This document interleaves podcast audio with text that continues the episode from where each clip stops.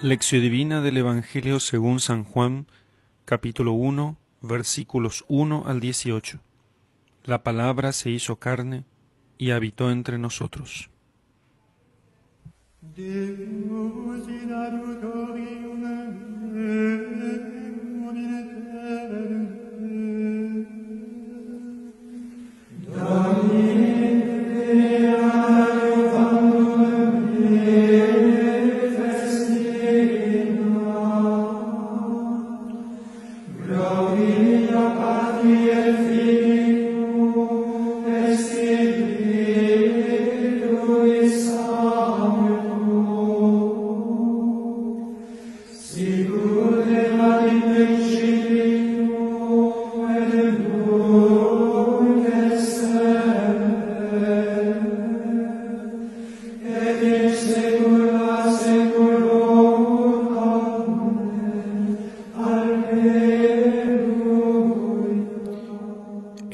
Principio ya existía la palabra y la palabra estaba junto a Dios y la palabra era Dios. La palabra en el principio estaba junto a Dios. Por medio de la palabra se hizo todo y sin ella no se hizo nada de lo que se ha hecho. En la palabra había vida y la vida era la luz de los hombres. La luz brilla en la tiniebla y la tiniebla no la recibió surgió un hombre enviado por Dios que se llamaba Juan. Este venía como testigo para dar testimonio de la luz, para que por él todos vinieran a la fe. No era él la luz, sino testigo de la luz. La palabra era la luz verdadera que alumbra a todo hombre. Al mundo vino y en el mundo estaba. El mundo se hizo por medio de ella, y el mundo no la conoció. Vino a su casa y los suyos no la recibieron. Pero a cuantos la recibieron, les da poder para ser hijos de Dios si creen en su nombre.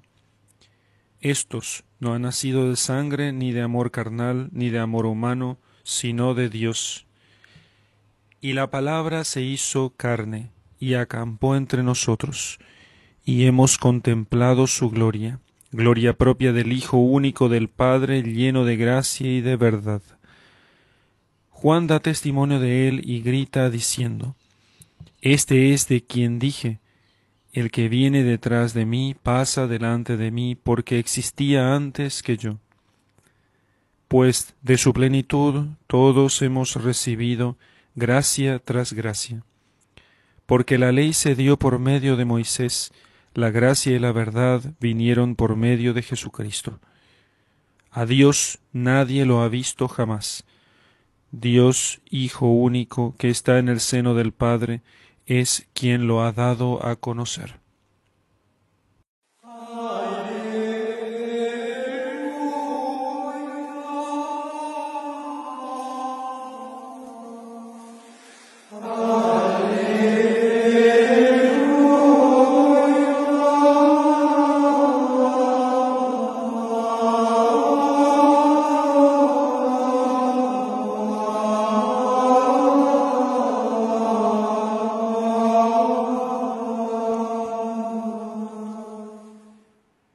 Texto que ahora tenemos, eh, que vamos a meditar ahora, es el llamado Prólogo de San Juan.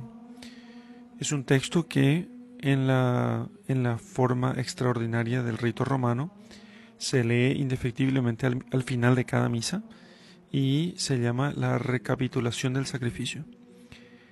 Y esa lectura, la lectura de este texto está recomendada también para la forma ordinaria. De hecho, en los misales se encuentra el prólogo de San Juan eh, para lectura facultativa u opcional para el sacerdote al final de la misa. Conviene mucho hacerlo. Porque veremos nosotros que es, eh, es como un resumen de la misión redentora de nuestro Señor. Y que en, en la misa del día de Navidad, la llamada misa del día, se lee para poder recordarnos que con el nacimiento de nuestro Señor, el nacimiento de este niño, comienza eh, el tiempo de la redención. Para entender quién es este niño que nace, para entender quién es el, el que está en el pesebre, recostado en el pesebre, comienza diciendo Juan lo siguiente.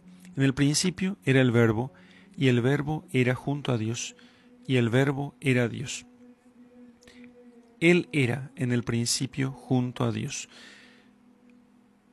Nosotros no tenemos delante de nosotros a, a, un profeta, a un hombre extraordinario, no tenemos delante de nosotros a un, em, a un hombre con cualidades superiores a, a los demás, eh, sino que Él en el principio, cuando todo em, comenzó a existir, cuando se dio el comienzo del tiempo y del espacio en el cual nosotros los hombres nos movemos, Él ya existía. Ese es el sentido del término era, al cual fue eh, traducido el, aquel verbo original eh, en el cual escribe eh, San Juan su evangelio. Inerge en hologos. En el principio era o existía el verbo cuando comenzó todo, Él ya existía, ya era.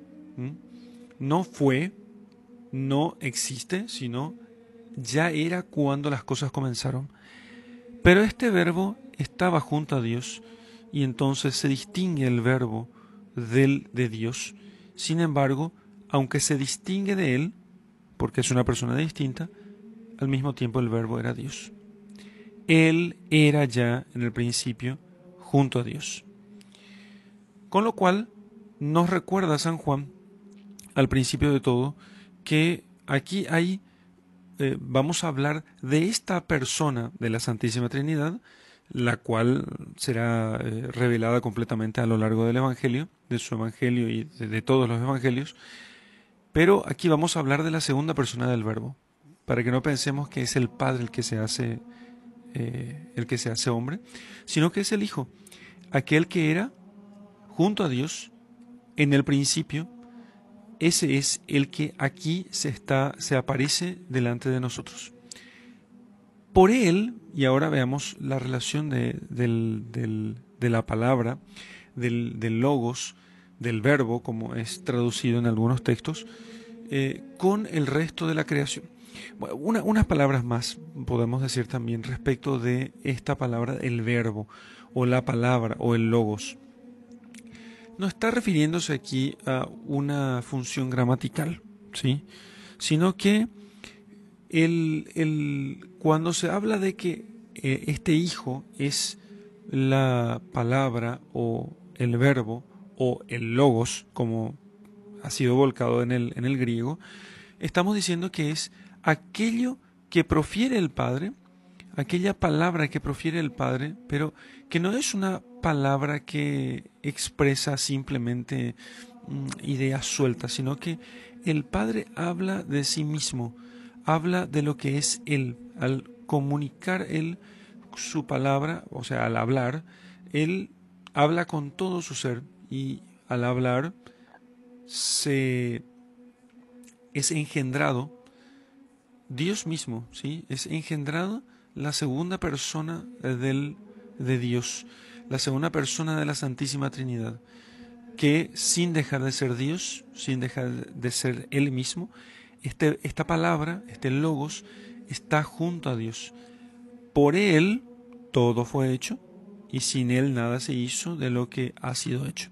O sea que Él no solamente existía o era ya al principio de todo, sino que además todo fue hecho por Él y sin Él nada ha sido hecho de todo lo que existe, indicando con esto la razón, el fundamento mismo de toda la, de, toda la creación. Todo ha sido por Él, todo ha sido hecho por Él, y sin Él nada ha sido hecho. Cuando hablamos de Jesucristo no estamos hablando de una, de una persona que recién en el momento de su aparición, en la plenitud de los tiempos, comienza a existir y a tener alguna relación con la creación, sino que Él ya existe desde siempre es más, todo ha sido hecho por Él. Y en él era la vida, y la vida era la luz de los hombres, continúa diciendo San Juan. La vida es la luz de los hombres. Esta luz que se va a contraponer ahora con las tinieblas, porque la luz luce o ilumina en las tinieblas, y estas tinieblas no, no, no la recibieron, se contrapone en él la luz, eh, o sea, en él que está la luz, él tiene la vida que es la luz de los hombres, y esta luz sido, no ha sido recibida por las tinieblas, que no es estas tinieblas, no son los hombres, aunque los hombres tienen alguna relación con las tinieblas ciertamente, porque los hombres caminan en las tinieblas. Eh, en las escrituras encontramos que los hombres caminan en las tinieblas y que viene Dios a hacer brillar su luz sobre los hombres. Y estas tinieblas no la reciben, no la aceptan, no la comprenden. Por eso los hombres que caminan en las tinieblas del pecado eh, no comprenden esta luz, no la reciben. Esta vida de los hombres, por la cual los hombres eh, no, no pasan a existir porque ya han sido creados, sino que tiene sentido sus vidas. La luz, pensemos nosotros en el símbolo de la luz, la luz permite que las cosas tengan sentido. Esto que estoy diciendo, ¿por qué lo digo? Y porque piensen ustedes, en, pensemos en un cuadro, el más bello que podamos imaginar, una obra de arte, una escultura, un cuadro, sin luz, ¿sí? no tiene sentido ese cuadro. Existiría allí, pero nosotros no lo veríamos y el cuadro no cumpliría con su fin. Podríamos también pensar que los otros sentidos eh, con los otros sentidos sucede algo análogo, algo parecido. Eh, se necesita algo de luz para que nosotros podamos apreciar una canción. ¿Y qué es la luz? La luz consiste en la cualidad del sentido auditivo por el cual él puede percibir la canción, que es lo mismo que es la luz propiamente para los ojos. Sin esta luz, que es la vida de los hombres, o esta vida, que es la luz de los hombres, la vida de ellos existe, pero no tiene sentido, no cumple con su fin, no se realiza, ¿eh? no se realiza propiamente. Esta luz, ciertamente, aunque iluminó las tinieblas, las tinieblas no la recibieron, las tinieblas la han rechazado. Recuerdo en este momento también aquella separación de luz y tinieblas que se da en, el Génesis. Esa separación entre luz y tinieblas, dado en el Génesis, ha sido explicado por, por los padres em, y principalmente por San Agustín como la distinción que se ha dado entre, o la separación que se ha dado entre los ángeles buenos y los demonios, ¿sí? los ángeles caídos. Esa separación que se ha dado antes de la creación de las lumbreras, las que iluminan el cielo de día y de noche. Entonces, no se refería a la, no, podría no referirse a la luz material, sino a aquella distinción entre el bien y el mal. Él es el bien, Él es aquella luz por la cual la vida de los hombres tiene sentido.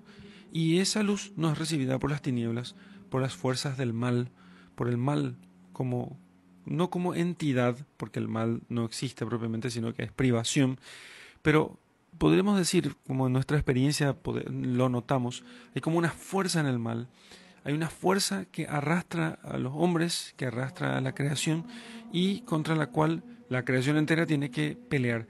No porque este, este mal, estas tinieblas sean, tengan entidad por sí mismas, sino porque nosotros eh, sentimos que nos empuja y nos arrastra, nos tienta, decimos, nos tienta, ¿sí? para poder hacer el mal, porque nos engaña con su, con este, eh, con esta, digamos así, con esta, con este engaño de, de existencia. Esta luz apareció entonces ante las tinieblas y las tinieblas y los que viven en las tinieblas y los que son siervos de las tinieblas no la recibieron. Apareció sin embargo un hombre enviado por Dios que se llamaba Juan el Bautista, y él vino como testigo para dar testimonio acerca de la luz, a fin de que todos creyesen por él. a fin de que todos recibiesen, porque este testigo dio testimonio de la luz para preparar los corazones, para que cuando llegara la luz, ellos creyesen en la luz. Pero él no era la luz, sino que él dio testimonio acerca de la luz. Porque la verdadera luz, la que alumbra a todo hombre, venía a este mundo, ¿sí? que es Cristo, que es la verdadera luz, y cuyas palabras son la luz, y cuya, cuya, cuyos hechos y doctrinas ¿sí? son la luz. Juan solamente hablaría de esa luz, para que los hombres, cuando la viesen, la reconocieran. Esta luz estaba en el mundo. Por él el mundo había sido hecho y el mundo no lo conoció. O sea, ya este mundo había sido hecho por esta luz, em, por, por, la palabra, por el logos, por la luz. Fijémonos que ya hay como dos imágenes aquí. Este, eh, este Cristo, este Jesús, es el logos eterno y también es la luz eterna la que da vida a los hombres. Él ya estaba en el mundo porque el mundo ha sido hecho por él, porque era Dios y por su, y su presencia como Dios ya estaba en el mundo. Por él el mundo había sido hecho, pero el mundo no lo conoció. Él vino a los suyos y los suyos, nos dice San Juan, no lo han recibido. No lo han recibido. Porque andaban en las tinieblas, porque son las tinieblas las que no reciben a la luz, las que, las que no comprenden a la luz. Sin embargo, aunque vino a este mundo y vino a los suyos, o sea, vino a los paganos y vino a los judíos, y no está refiriéndose aquí a todos, porque ciertamente hay judíos que se convirtieron y hay paganos que se convirtieron, pero utiliza esta expresión así como para englobar simplemente. Sin embargo, a aquellos que lo recibieron de entre judíos y paganos, les dio la posibilidad de llegar a ser hijos de Dios a los que creen en su nombre. Les dio el poder de llegar a ser hijos de Dios. A estos que creen en su nombre, a los que le recibieron, a esto les dio la posibilidad, la capacidad de ser hijos de Dios. Y esto es grandioso, llegar a ser hijos de Dios. Solamente el Logos es hijo de Dios. Él que es luz, Dios de Dios, luz de luz, Dios verdadero de Dios verdadero, engendrado, no creado, consustancial al Padre. Así reza el credo de Nicea y Constantinopla, pero a aquellos que han, lo han recibido y los que han creído en Él, los que han creído en su persona, no solamente en su existencia, sino en Él por completo, les dio, la, les, les dio el ser, el don de ser hijos de Dios. Pero estos que se han sido hechos hijos de Dios no han nacido por, por la vía natural, sino por la sobrenatural. Y es lo que dice en el versículo 13, los cuales no han nacido de la sangre, ni del deseo de la carne, ni de voluntad de varón, sino de Dios. Porque este nacimiento como hijos de Dios es una es una eh, es, es un hecho ¿sí? de carácter sobrenatural. Y termina diciendo esto, el verbo se hizo carne y puso su morada entre nosotros. El verbo se hizo carne y puso su morada entre nosotros. Y nosotros vimos su gloria, y gloria como del, como del unigénito del Padre, lleno de gracia y de verdad. El Verbo se hizo carne. No hay afirmación más impresionante, más profunda, más fuerte, más sorprendente, más enorme que esta en todas las Sagradas Escrituras.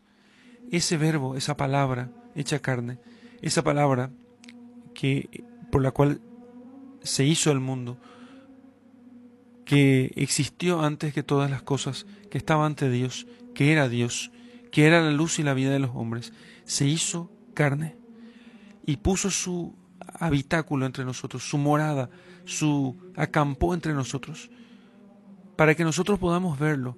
Aquellos que son sus testigos directos, sus apóstoles, vieron su gloria, la misma gloria que recibe del Padre, que es lleno de gracia y de verdad. Ese verbo se hizo carne y es a ese verbo hecho carne al que nosotros miramos en el pesebre, que está representado por una imagen, a veces de barro, a veces de madera o de otro material, puesto allí adelante. Pero nosotros seguimos viendo su gloria, vemos su gloria cuando escuchamos los testimonios de aquellos que lo vieron, cuando asistimos a la liturgia que es su misma presencia, cuando participamos, tomamos parte en los sacramentos, nosotros pasamos a vivir y a experimentar esa gracia y esa verdad que están en ellos, porque ninguna de estas cosas, ni su palabra, ni la predicación de los apóstoles y de los santos, ni los sacramentos, ni las sagradas escrituras, ninguna de ellas tendría la fuerza que tiene, sino porque en ellas sigue obrando este verbo que se hizo carne. Ninguna de estas cosas tendría realmente fuerza, ninguna de ellas, ni el pesebre delante del cual nosotros celebramos la Navidad, si aquellos, aquella, todas aquellas cosas no estuvieran sustentadas en el hecho mismo de que el verbo se hizo carne. Hubieran sido palabras muy bonitas, pero no tendrían la fuerza de los mismos hechos, no tendrían la fuerza de la realidad, porque esta palabra, esta luz de luz, este Dios de Dios, palabra que estaba ante Dios, se hizo carne, igual a nosotros, y puso su morada entre nosotros, no contento con hacerse como nosotros, vivió entre nosotros, y lo han visto, y Él nos ha hecho sus hijos. Para eso se ha hecho Él uno de nosotros, para hacernos hijos de su Padre. El testimonio de los apóstoles, el testimonio de Juan el Bautista, eh, este que vino a dar testimonio de la luz, ha dado testimonio para que nosotros, de la plenitud de esta palabra hecha carne, recibamos todo, gracia sobre gracia. Ciertamente, la ley nos fue dada por Moisés, pero la gracia y la verdad, la, la participación en la vida divina, la filiación divina, el que nosotros seamos llamados hijos de Dios, eso nos ha venido por Jesucristo, que es este verbo eterno que estaba ante, ante Dios y que era Dios. Nadie ha visto jamás a Dios, sino el Hijo único, que es en el seno del Padre, y Él vino a hablarnos del Padre, a darnos el testimonio de quién es el Padre, a decirnos cuánto nos ama el Padre y que el Padre quiere que todos nosotros nos salvemos.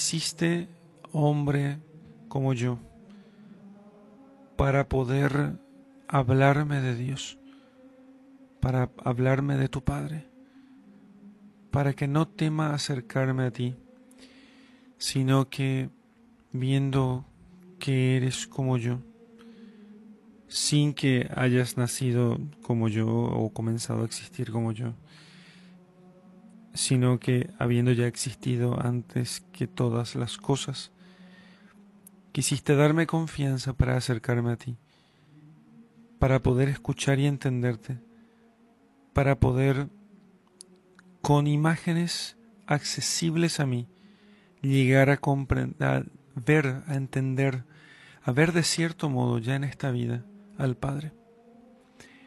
Creo en ti, creo en ti y sé que ciertamente ya me has hecho tu hijo porque me has dado la gracia de ser bautizado en la fe. Sin embargo, quiero renovar y hacer acto de fe y decirte que creo en ti, Señor, que creo en tu palabra, que creo en tu persona, que creo todo lo que has hecho y dicho, y que por eso, Señor, quiero agradecerte el don de haber sido hecho hijo de tu Padre.